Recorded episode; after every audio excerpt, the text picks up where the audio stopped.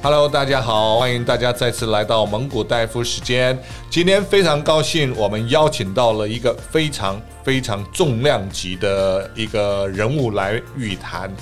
这个啊、大人物是谁呢？他是某一个美商公司呃亚太区的总裁啊、最近已经呃退休了。说退休呢，呃，各位不要觉得他很老，他还很年轻，他只是因为。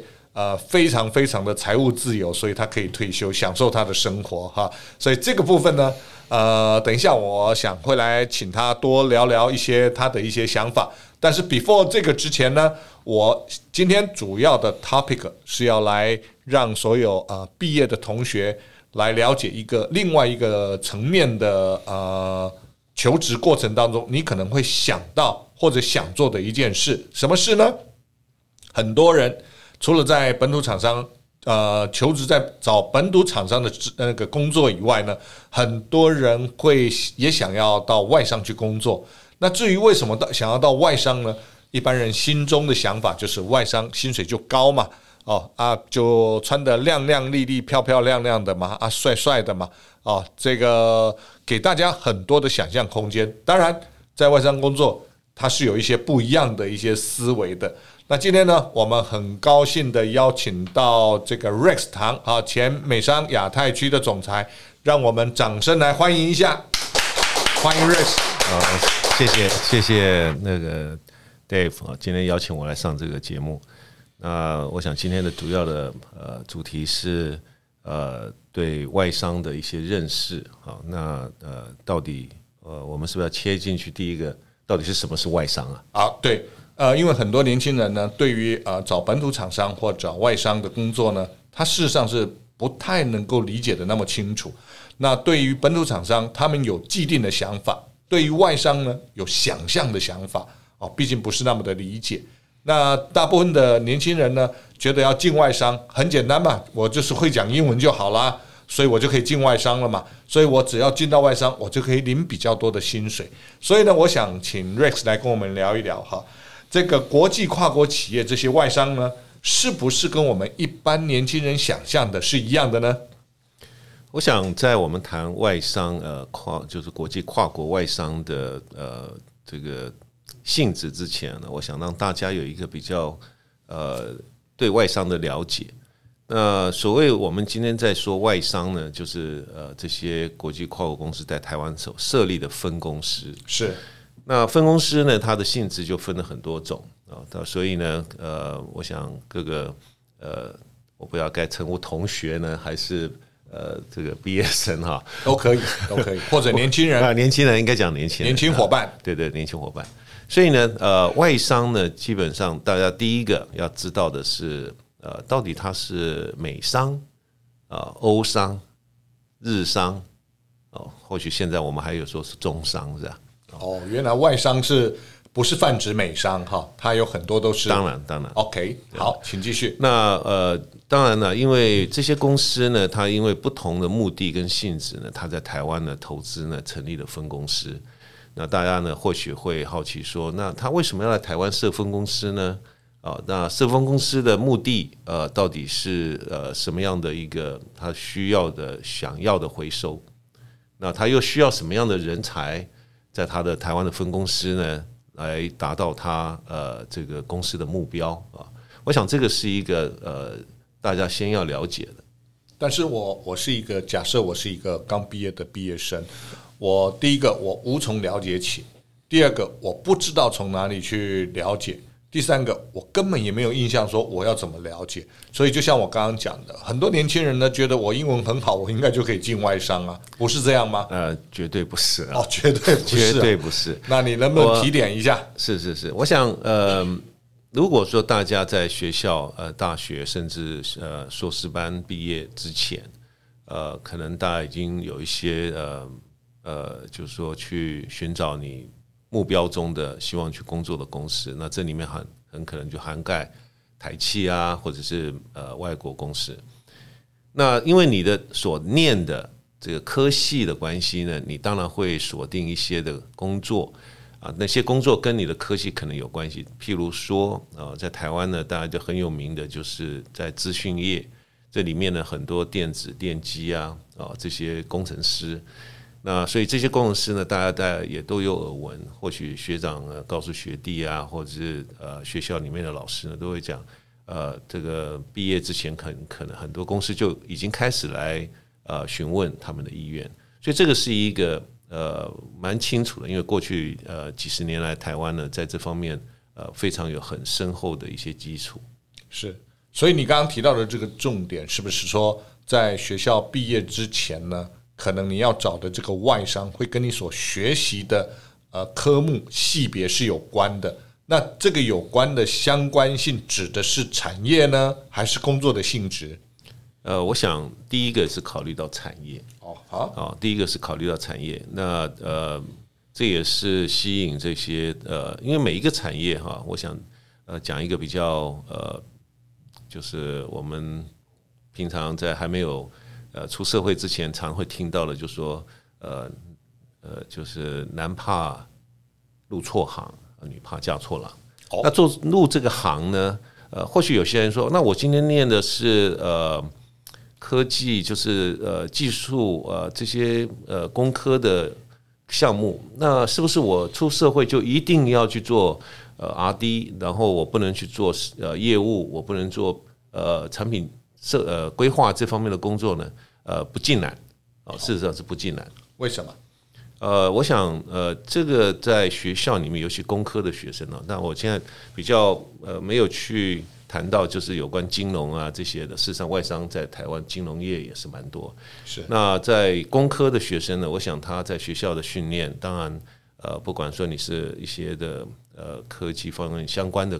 项目的呃学分以外呢，我想很重要一点，就学校培养你呢，在逻辑呃推理方面的一个训练。那这个是对工科它本身是有一个蛮好的一个基础。那因为这样子的一个基础呢，他入了呃不同的项目的工作的时候呢，对他来讲是有蛮大的帮助。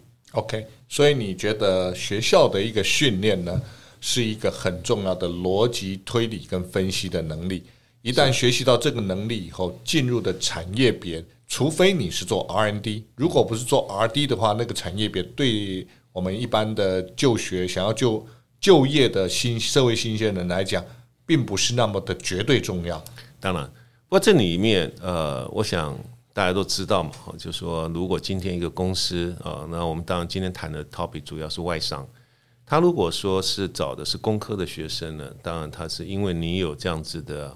呃，我们不能讲 background，我们应该讲说这个的基本的 knowledge，对，在学校所学的，所以呢，他给你的待遇，当然就相对有一定的行情在那里。那如果说你先是工科，你却不是去走工程，而是去做行销。那或许在呃这个待遇上面呢，呃，从公司的角度可能说，哎，我还要再等你真正的是不是训练的可以后才能上阵啊？那我想这个是蛮大的一个不一样的考虑点了。OK，哎，你刚刚提到这个很有趣哈。如果到到外商去上班，我不是工科哦，我是工科，但我做的不是专业性的 design 这样的一个 job 的话，我如果是从事的是业务，那公司还会给我。给我训练吗？还是说他我一进这个公司，我马上就要有一些产出？还是说我我进来以后，如果公司呃会给我训练，我会从呃呃 start from A B C 啊、呃，我不晓得是从哪一种角度来看这个事情。哦，我想呃一般呢哈，我们今天呢平安讲就说，刚才一开始的我就讲说，这些外商啊，不管今天是美商、日商、欧商呢。他会到台湾设分公司，他先是我们先看看这些公司它的成立的呃目标跟它的目的。那呃基本上有一个前提，而且这个前提是最重要，就是他要接近客户。嗯，那也就是说呢，这个客户是台湾的客户。是，那所以这些公司呢，要么他就是有业务行销，要么加他就是资源啊，就是所谓的技术的一些呃资源。那要么就说呢，他呢还有一些的，就是说在呃所有的后勤这方面，在台湾呢设立一个呃配销的中心，是，所以他这些呢都是跟他的公司的目的有关系的，是，所以我想呃，我们了解了以后，然后刚才回答你刚才问题，就说那是不是每一个公司都可以训练新生啊？所谓的新进，刚学校毕业进来，是呃不进来，看他的呃他的公司里面的规模，当然这是一个啊。那因为你训练一个人呢，表示说你已经现有已经有人在那边工作了，所以你训练的人变成他可以上阵的时候呢，那呃这个工作呢，它是不能停的。所以，要么就说这个工作是呃暂时由国外的他的同样性质的呃呃这个同事在做，要么就是要等他真正可以上阵以后再上。所以呃真的是看规模。然后另外一个就是说这个公司呃他刚才我刚才提到就是说他如果真的是有不同的功能在同一个办办公室里面，然后这个办公室里面的话呢，他有呃可以呃承受得起这样子的一个人员的配置。那我想还是有机会，只是我的了解，呃，但我不能讲说百那百分之几。不过我至少我了解，占大多数的外商，他是比较少去训练啊学校刚毕业出来的学生。哇，这是一个非常重要的重点哈。我想我在这边也补充一下，呃，其实外商会不会用那个新鲜人来做这样的事情哈，跟每一个公司。某种程度跟他的文化是有关的。早期 IBM，我相信大部分的年轻人都听过这个公司，这是一个很好的公司。但是他以前的文化，现在文化我因为很久一段时间没接触哈，我不敢讲。但是他们以前的文化呢，都会找社会新鲜人从头开始训练，因为他们希望用他们公司的传统文化跟价值观，从把年轻人。训练好以后，再放到工作岗位上去，那这样整个公司从上到下整体的价值观会有一个一致性，而不会夹杂很多外来的价值观。但是类似这样的工作，呃的公司呢，目前看起来越来越少。以我现在接触到的一些外商呢，就跟 Rex 所提到的一样，他们比较少去用呃没有经验的年轻人。反而他们比较希望来就能够上手，马上创造价值。那这是大部分的外商所呈现的样貌了，好，但不是绝对。那为什么外商会有这样的思维呢？我的观察，如果我们把它界定在是一个高科技产业的话，所有高科技产业的外国厂商，不管欧商、日商、美商或者刚刚提到的中商，都一样。因为他们在这边所设立的分支机构，大部分是以业务导向为主，那还有最多是一个后勤。当然，慢慢的现在有一些研发进来了，但是我相信，如果研发那个另当别论，它是要 dedicate，它必须要有很强的技术背景，这个另当别论。但是如果一个行销 promo 来讲，我我以一个呃在商言商的心态来讲，事实上马上能就手的人，我产生的效益是比较大的。那面对这样的一个情况，你给年轻人可以给一个什么样的建议？如果我想要赚多一点钱，那外商的薪资是比较高的，本土厂商相对来讲在初期的时候薪资是没那么高的，那我怎么来突破这个困难呢？呃，before 就回答你这个问题前哈，我想呃，我再把刚才讲的，就是说有些的外商他会提供呃新生的训练，然后培养你。那他呃虽然是这样子讲，可是呃当然这个训练不是百分之百，你训练完了你就可以呃获得，有点像过去我们讲的 probation 了。是，不过呢，它是很严格的一种过程，所以呢，很可能呢进来五个，剩下一个，甚或者甚至两个，所以这个过程是蛮也是很挑战的。是，并不是我们想象中的，就说啊，我今天他有训练新人，所以呢我就高枕无忧啊，并不是这样。大部分在这方面可能在金融业是比较多，好，那回过来讲就是呃这个待遇上啊，那呃外商是不是真的比所谓的台企来的高？然后是不是值得期待？然后它的环境呃是不是真的是比较优啊？所谓的环境就是对人的这种呃尊敬啊，对人的尊敬方面的设计呢，是不是也比较好？呃，以我个人的经历，答案是是的，是吗？所以当然会吸引人呐、对，可是呢，呃，这个是过程是很有趣的哈，就是说，呃，每一个人呢，他的经历上面呢，他有可能他现在台商哦、台资企业或者台企，然后呢，他经历了几年以后呢，他在跳槽到呃外商，然后到外商以后呢，他又回到台商啊、因为什么？因为这个过程中呢，有很多的机会啊、所以你并不代表你今天进了。外商呢，你就一辈子在外商，这个不是这样子的定论，而是一个工作的机会。哦，然后你的薪水的待遇当然都是相对比较的。那你今天住国宅，明天你要换华夏，后天你要豪宅，那当然是有豪宅可以住，为什么不去住豪宅？当然这是一个相，也代表你的身价、你的价值，人家是把你看成豪宅。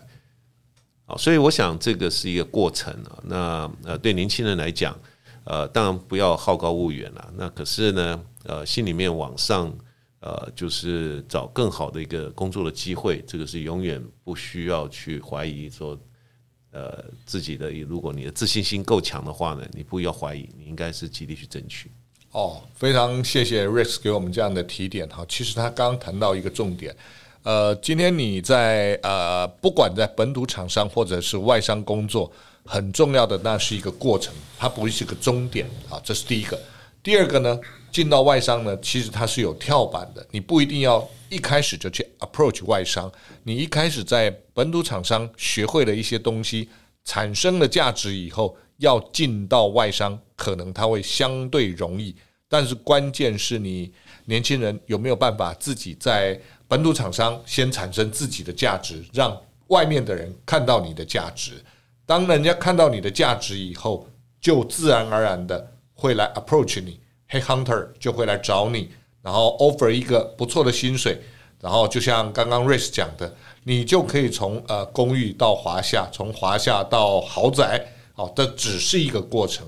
那到外商学习到部分的经验或者好的经验以后，还是可以回本土厂商贡献。但相对，你从外商再回到本土厂商的时候，你的 job position 应该也不是一般般了，也是一个比较上一阶或两三阶的一个一个 job position 了。